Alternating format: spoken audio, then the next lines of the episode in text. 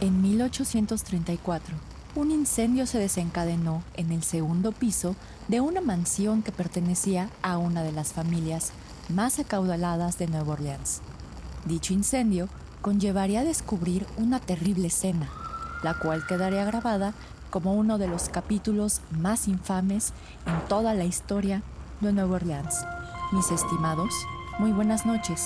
Les habla Señor Oscuro y hoy hablaremos de Madame Delphine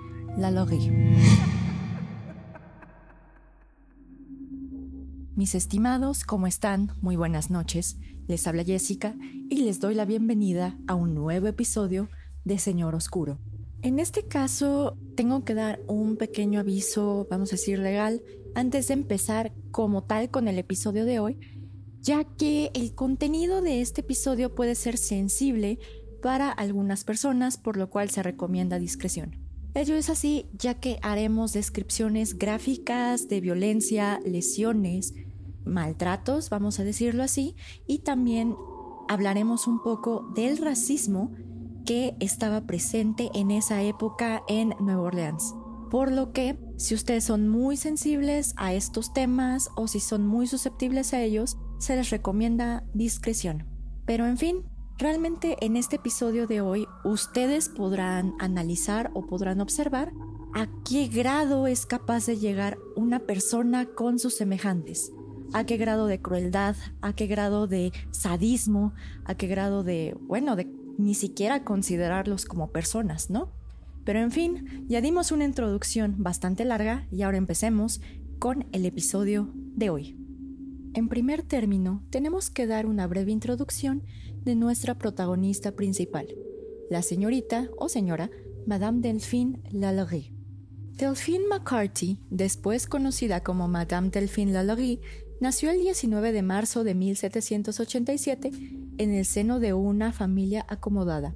Su familia, de antecedentes irlandeses, se mudó a Luisiana, entonces controlada por los españoles, siendo ella la segunda generación que había nacido en Estados Unidos.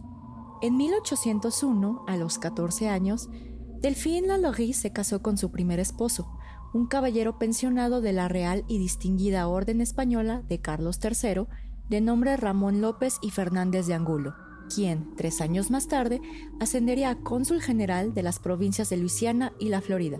Sin embargo, un año después, Ramón López y Fernández de Angulo falleció, sin que exista algún documento que especifique su causa de muerte. De este matrimonio procreó una hija, nacida después de la muerte de su esposo, una niña de nombre Marie Delphine Francisca Borja López y Angulo, a la que la llamaban cariñosamente como Borquita. A la muerte de su primer esposo, Delphine Lalaurie se hizo cargo de la hacienda que había heredado, una plantación de caña de azúcar en la que trabajaban decenas de esclavos de raza africana. Cuatro años más tarde, Delphine Lalaurie se casó con un francés de nombre Jean Blanche, una prominente figura en Nueva Orleans, ya que se desempeñaba como mercader, abogado, banquero y legislador. De acuerdo con algunos rumores de la época, Blanche también era una figura importante en transacciones relativas al contrabando del denominado marfil negro, en otras palabras, es una forma elegante para llamar a los esclavos. De este matrimonio procrearon cuatro hijos, tres niñas y un niño, es decir, ya tenían cinco hijos en total. En 1816, Blanche falleció en extrañas circunstancias, aunque nunca se pudo probar que su esposa, ahora viuda, fue la causante de su muerte.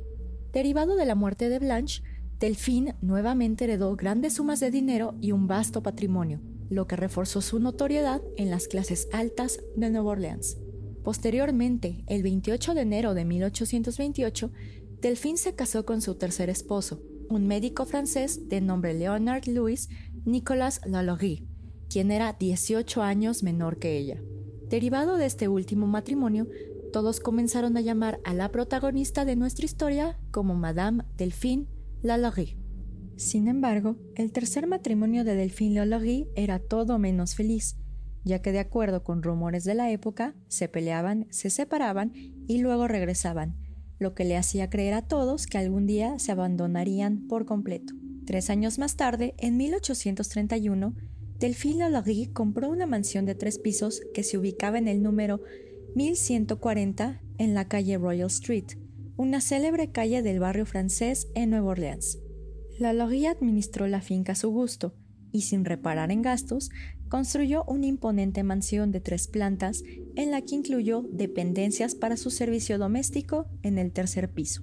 Sin embargo, el traslado a su lujosa casa de Royal Street no mejoró la relación con su tercer esposo, ya que en 1832 Delphine Lalaurie solicitó a la Corte del Primer Distrito Judicial una separación, testificando que su esposo había, y cito, hecho que su vida juntos fuera insoportable, y que en presencia de muchos testigos la golpeó e hirió de la manera más indignante y cruel posible.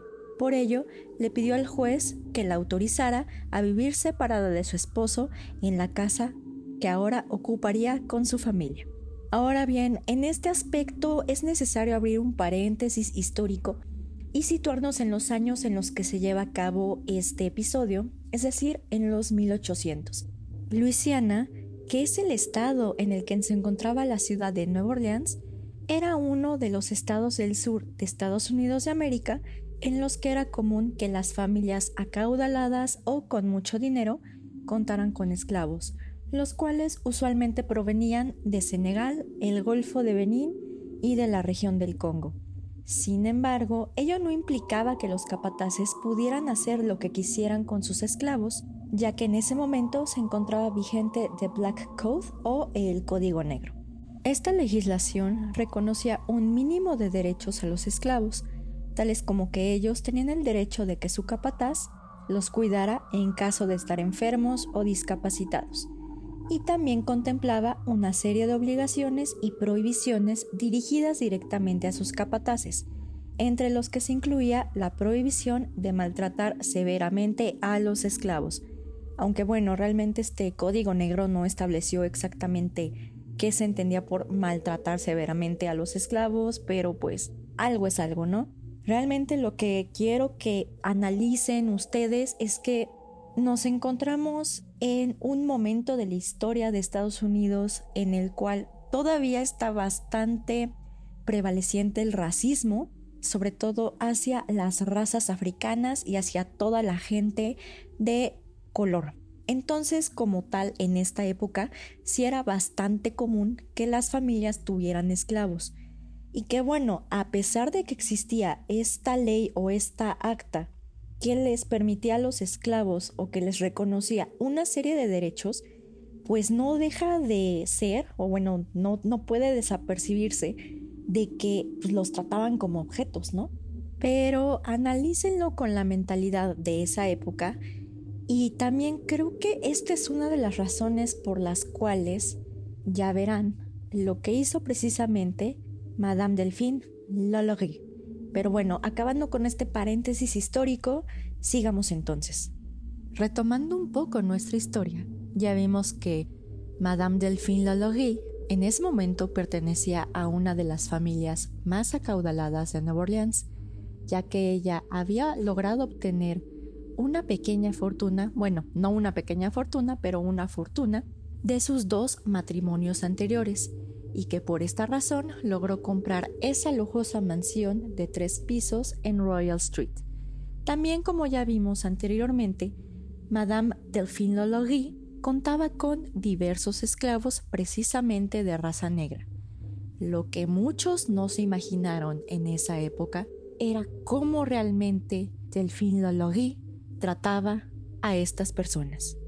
Los rumores respecto de maltrato con el cual Madame Lalaurie se dirigía a sus esclavos se derivaron curiosamente de las diversas fiestas que se llevaron a cabo en la mansión en Royal Street, ya que algunos invitados observaron a los esclavos con un aspecto demacrado, desdichado y bastante delgados, como escribiría después la escritora inglesa Harriet Martineau en 1838. Sin embargo, Delphine Lalaurie públicamente se mostraba preocupada por las condiciones de sus esclavos e inclusive con todas las personas de raza negra. De acuerdo con los registros de la época, se demuestra que Lalaurie liberó a dos esclavos de nombres Jean-Louis en 1819 y de Vince en 1832. A pesar de ello, los rumores del maltrato de los esclavos por Madame Lologui se fortalecieron cuando uno de sus vecinos observó la siguiente escena. Una niña esclava de 12 años de nombre Lía se encontraba peinando el cabello de Delphine Lologui cuando tiró de su cabello sin querer. Lologui, enfurecida, tomó un látigo y comenzó a perseguir a la pequeña niña para castigarla. Lía, al tenerle pavor al castigo que le esperaba, se aventó de la azotea de esta mansión, muriendo al instante al golpearse con unas rocas que se encontraban en el patio. Después, la Laurie obligó a amarrar su cadáver a un poste y la azotó con furia hasta que se tranquilizó, y después ordenó que el cadáver de la niña fuera aventado al pozo de la propiedad. Otra fuente de la época señala que diversos testigos pudieron observar cómo un esclavo se aventó de una ventana del tercer piso de la mansión, quien prefirió su muerte a ser castigado por Delphine Lologui. Estas cuestiones conllevaron a que Delphine Lologui fuera investigada y declarada culpable por crueldad ilegal hacia sus esclavos, condenándola a perder nueve de sus esclavos a favor del gobierno. Sin embargo, estos esclavos fueron comprados a través de un familiar que sirvió de intermediario y regresaron con Madame Lologui, siendo la última vez que se les vería con vida. Ahora bien, a partir de aquí, las fuentes no son coincidentes en establecer qué es lo que ocurrió con este caso de Madame Delphine Lologui, ya que después de haber consultado ciertas fuentes, hay discrepancia en los hechos, hay discrepancia en las fechas, hay discrepancia hasta de las víctimas encontradas. Entonces voy a tratar de, vamos a decirlo, explicar lo que dicen o lo que, en lo que son coincidentes la mayoría de las fuentes. También ya aquí vamos a empezar a hablar o vamos a empezar a hacer descripciones, vamos a decir, sumamente grotescas y gráficas de lo que hizo Madame Lalaurie. Por lo que si no lo quieren escuchar, adelántenle como unos 3, 4 minutos más o menos para pasar ya a la siguiente parte del caso, que sería una especie de parte paranormal que se está presentando. Pero en fin, si ustedes quieren seguir escuchando esta parte, pues entonces no lo demoro más y hablemos exactamente de lo que pasó el 10 de abril de 1834 en esta mansión. Ese día, es decir, el 10 de abril de 1834, se suscitó un fuego en la cocina se localizaba en el segundo piso de la mansión. Madame Delphine Lollory y su ex esposo Leonard Lollory se encontraban salvando los muebles y todas las pertenencias de valor que pudieron encontrar. Una multitud llegó a auxiliar directamente a los Lalogis, mientras que otros, particularmente sus vecinos, se preocuparon por el bienestar de sus esclavos, ya que sabían que sus esclavos se encontraban ubicados en el tercer piso. Dentro de esta multitud se encontraba Jean-François Canoin, quien recientemente había sido nombrado juez penal en la Corte Criminal de Nueva Orleans. El juez le pidió amablemente a Leonard Lollory que trasladara a sus esclavos a un lugar seguro, a lo que éste le contestó, y cito, que hay quienes estarían mejor empleados si atendieran sus propios asuntos en lugar de interferir oficialmente con las preocupaciones de otras personas. Evidentemente, eso no se lo dices a un juez penal sin esperar consecuencias, por lo que este juzgador, y usando todo el peso de la ley, ordenó a la multitud a romper las cerraduras y subir a rescatar a los esclavos. Cuando esta multitud llegó a la cocina, encontró a una mujer de 70 años encadenada a la estufa por el tobillo. Más tarde, esta mujer, quien era también esclava de los Lologis, dijo que había prendido fuego como un intento de suicidio porque temía ser castigada por Madame Lologui. Ella también dijo que los esclavos que eran llevados a la habitación más alta jamás regresaban y que de hecho ese era el destino que ella temía. Al momento de que los miembros de la multitud decidieron subir al tercer piso, se encontraron con una escena que realmente parecía salida de las mismísimas entrañas del infierno. Se encontraron de 12 a 15 cadáveres suspendidos del techo con cadenas, mientras que sus pies se encontraban atados al suelo. Se dice que las extremidades de estos cadáveres estaban tan estiradas que algunas ya se estaban rompiendo. Por otro lado, encontraron a siete esclavos con vida, pero que tenían huellas de haber sido torturados de las peores formas posibles. En palabras del juez Jean-François Canoan, había una mujer desnuda con un collar de hierro y púas atada a la pared. Tenía abundantes marcas en la espalda que evidenciaban el uso de látigos o, o hierros al rojo vivo. Otra anciana tenía una herida profunda en la cabeza y no podía hablar ni caminar. También había un hombre castrado y al que le habían cortado la lengua.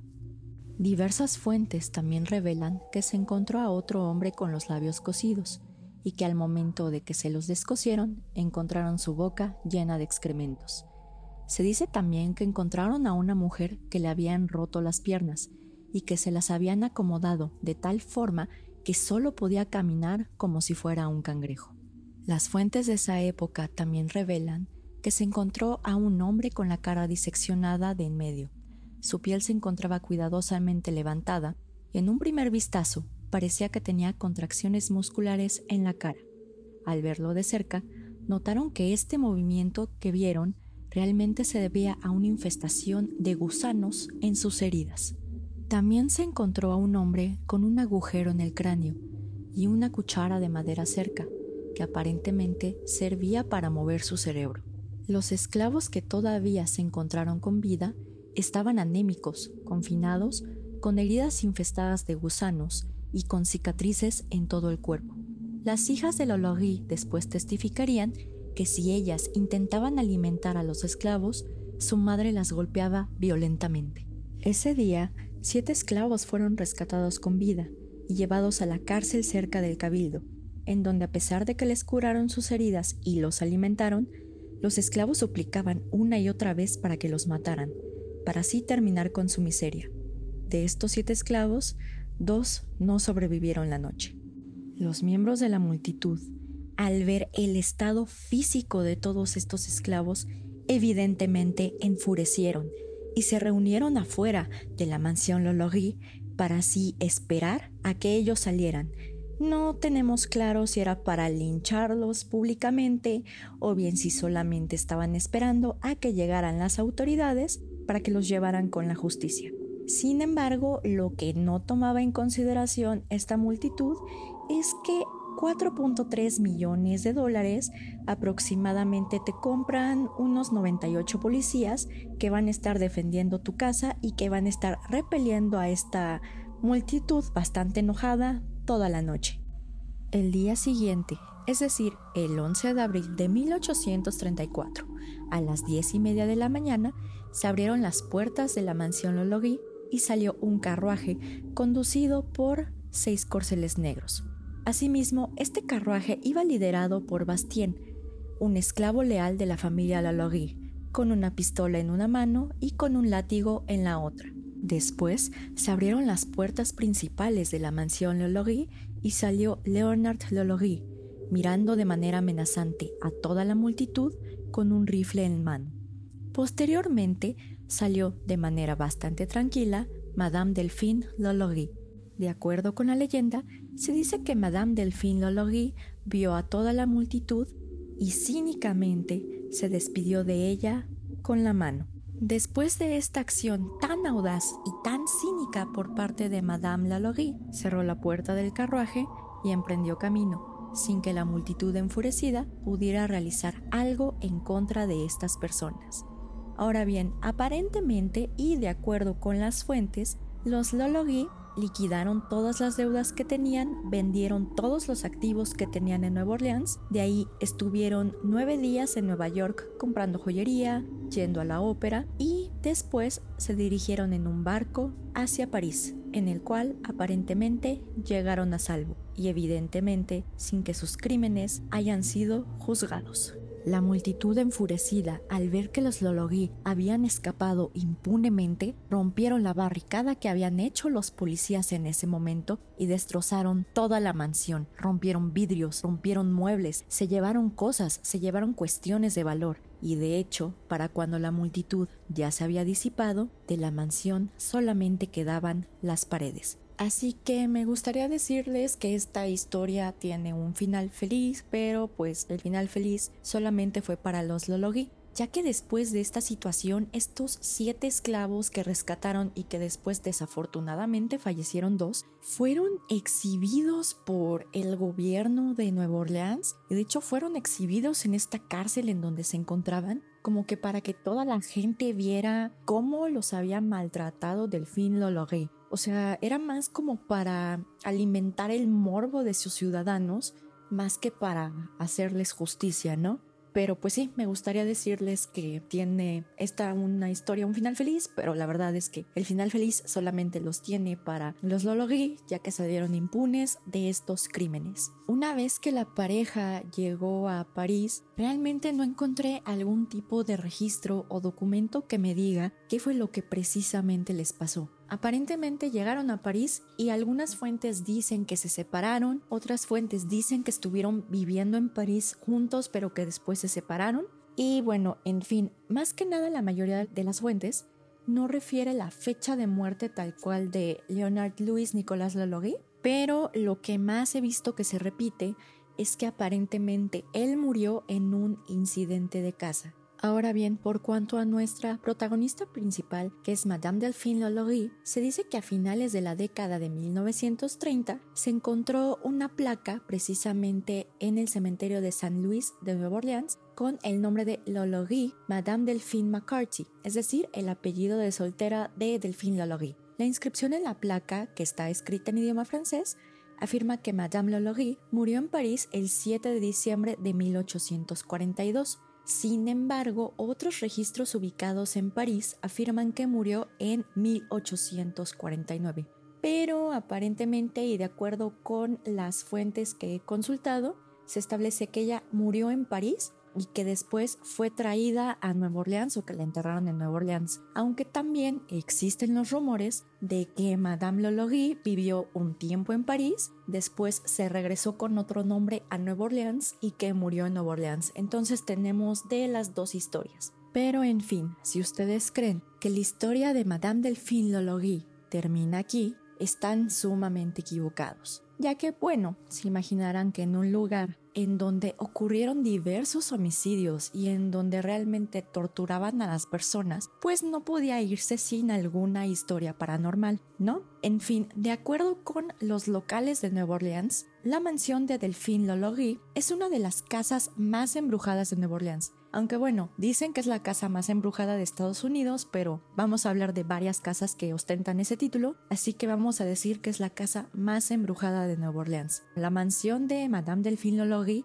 actualmente se encuentra en pie, pero como tal no es la mansión original, ya que pues esta mansión fue destruida en 1834 por la multitud enojada. De acuerdo con las historias, después de que la mansión Lologui fue remodelada, pasó a ser un conservatorio de música, un edificio de departamentos bastante lujosos, fue también una tienda de muebles, fue una escuela para niñas, bueno, específicamente para niñas de raza afroamericana y creo que actualmente es una propiedad privada. Entonces, como tal, no se puede ingresar ahí salvo que tengan permiso de los propietarios. Empecemos entonces con las historias paranormales ya tal cual de la mansión Lologui. Justo cuando estaban remodelando la mansión, el desarrollador en ese entonces decidió que se tenía que cambiar la cañería, evidentemente para poner pues tubos y cañería más moderna. Al momento de que los desarrolladores se acercaron precisamente al sótano y quitaron las tablas del piso, descubrieron que ocho personas habían sido enterrados ahí por los Lologui. Pero no solo eso, sino que también al momento de levantar las tablas del piso pudieron observar que éstas tenían rasguños, lo que aparentemente indicaba que estas personas fueron enterradas con vida. Derivado de este descubrimiento, se dice que si una persona se para en la calle de enfrente de donde se encuentra la mansión Lologui, puede escuchar diversos gritos en idiomas inentendibles, lo cual aparentemente son los fantasmas de los esclavos que estaban pidiendo que por favor los sacaran ya que habían sido enterrados vivos. También se habla de diversos fantasmas que rondan la mansión Lologui. Entre ellos se habla del fantasma de la pequeña Lía, que no sé si recuerdan, pero Lía era esta niña esclava de 12 años que se aventó de la azotea para evitar que Madame Lologui la castigara. También aparentemente lo que se dice es que en el segundo piso de repente a uno le puede llegar el olor a carne putrefacta y que precisamente estos son los espíritus de los esclavos que murieron en el tercer piso. Eh, aunado lo anterior, también se establece que los visitantes han escuchado una serie de cadenas arrastrándose en el piso y que incluso parece ser que uno de los habitantes, cuando esto era un edificio de departamentos, de repente notó que todos sus muebles eran vandalizados por la noche y que tenían una sustancia como de color marrón que olía bastante feo. No se sabe si es ectoplasma, pero dice que pues algunas noches eh, sus muebles se encontraron vandalizados y que al momento de que él bajó a enfrentarse a la persona que lo estaba haciendo, no había absolutamente nadie. También hay otra historia de cuando la mansión Logui fue la escuela para niñas exclusivamente afroamericanas en la cual establecieron que las niñas empezaron a presentar una serie de rasguños y golpes y que cuando a ellas les preguntaron quién se los había hecho, ellas solo decían que fue la mujer.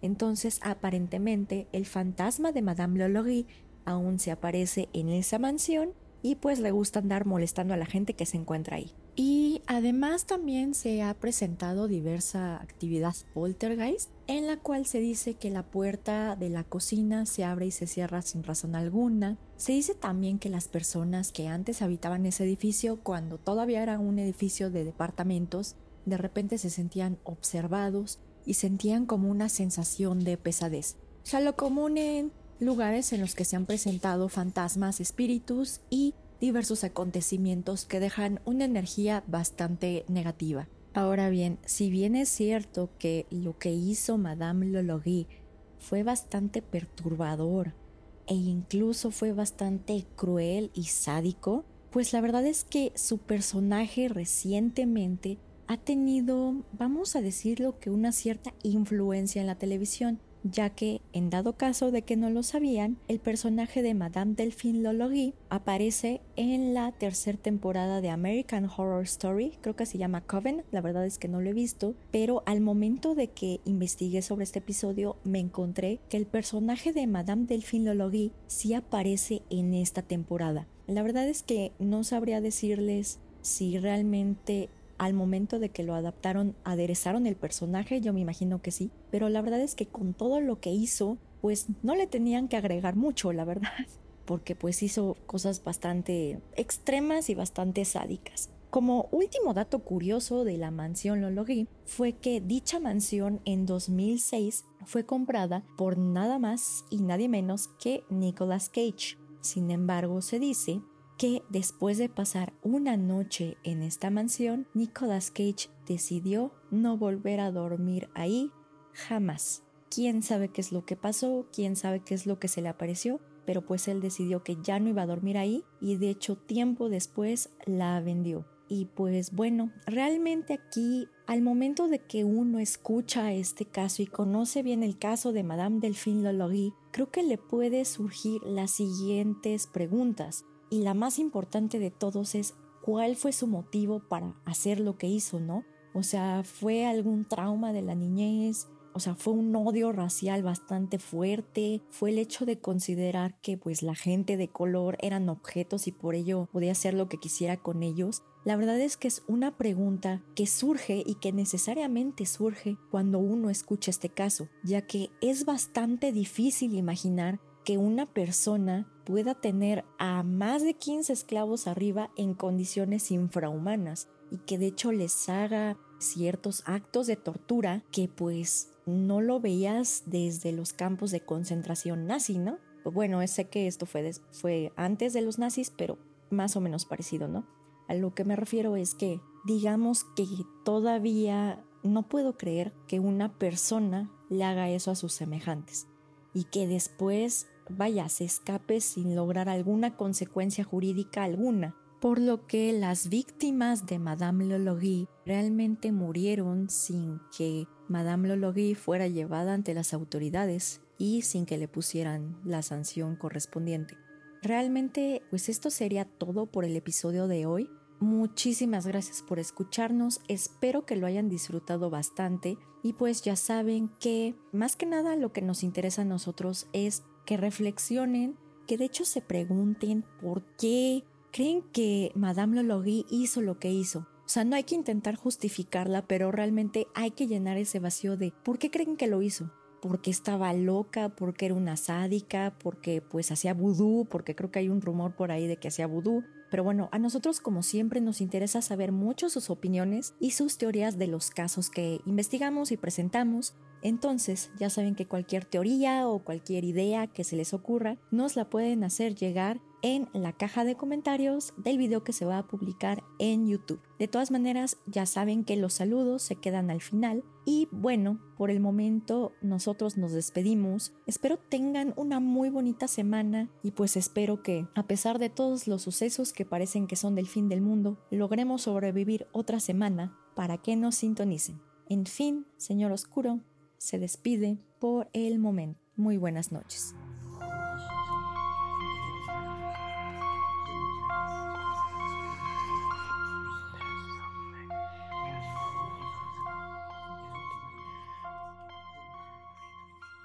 Gracias a todos por escuchar el capítulo de hoy. La verdad es que es un capítulo que es un poco más gráfico de lo que realmente hacemos y de hecho aquí nos enfocamos un poco más en la parte de la personalidad y los actos de Madame Delphine Lologui y no tanto en la parte paranormal, porque como tal no ha habido una investigación bastante importante o vamos a decirlo bastante exhaustiva de estos fenómenos paranormales, sino que solamente se tiene el testimonio de las personas que en algún momento vivieron en esa mansión. De todas maneras, si a ustedes les gustó mucho el episodio de hoy, saben que nos pueden seguir en nuestras redes sociales como son Facebook en www.facebook.com diagonal mrs.oscuro, en Instagram directamente en nuestro nombre de usuario colectivo.sr.oscuro o bien en la página web www.instagram.com diagonal colectivo.sr.oscuro. Y también nos encontramos en YouTube, en Pinecast y en Spotify como Señor Oscuro. Ahora bien, pasemos ya directo a los saludos. Primero y como siempre, quiero enviarle un fuerte saludo a Pepe y a Oscar de Señales Podcast. Si no los conocen, búsquenlos en sus redes sociales como son Facebook, Instagram, YouTube y Spotify. También le mando un fuerte saludo al equipo de Carol Sound, que la verdad es que se han rifado con la edición de los episodios de, bueno, en los últimos episodios. Muchísimas gracias muchachos, la verdad es que hacen su trabajo poca madre. Y si conocen de alguien que realmente necesite de personas o de un equipo que sepa de edición de audio y que la verdad les quede el trabajo bien chingón, pueden buscar a Chiral Sound, se escribe Chiral Sound, en su página de Facebook o en Instagram. También por mi parte le quiero mandar un gran saludo a Carlos Bueno, ya que él fue la persona que me recomendó este tema. Carlos, si lo estás escuchando, pues te quiero mucho y prometo ya no darte tanto toloache. no es cierto, sí lo voy a hacer. y finalmente también le quiero mandar un fuerte saludo a Majo, que ha tenido ciertos problemas por ahí. Majo, si me estás escuchando, ya sabes que Señor Oscuro está aquí para ti, para lo que necesites. Y pues esperemos que al menos este episodio lleno de fantasmas, homicidios y tortura te haya distraído un poco. Lo siento, soy muy mala para eh, apapachar a la gente. Y también les quiero agradecer mucho a todos ustedes porque gracias a que nos comparten, a que pasan la voz de Señor Oscuro, a que nos escuchan, a que le dan me gusta las publicaciones, a que le dan like a Facebook, a YouTube y a que nos escuchan por Pinecast y Spotify, pues esta pequeña comunidad va creciendo cada vez más. Entonces, pues la verdad es que sí nos motiva mucho para seguir adelante y para seguir compartiendo cosas bonitas como son, pues, temas paranormales, demonología, homicidios y cosas así. Espero otra vez tengan una muy bonita semana y esperemos pues la verdad que los acontecimientos del fin del mundo nos permitan sobrevivir otra semana, es decir, que a Don Goyo, a por cualquiera que no esté en México, Don Goyo es un volcán, que es el Popocatépetl. Bueno, esperemos que Don Goyo no despierte, que no aparezcan los zombies todavía, sino hasta la temporada 8 del 2020 y que pues los sismos también se alivianen mucho porque esta semana el sismo de la Ciudad de México sí se sintió bastante fuerte. Pero en fin, ya saben que cualquier duda, comentario o sugerencia nos la pueden hacer llegar a nosotros, ya sea por medio de nuestro Facebook o bien en la caja de comentarios del video que se va a publicar en YouTube. Sin más por el momento, mis estimados, señor Oscuro se despide, esperando efectivamente verlos la próxima semana. Muy buenas noches.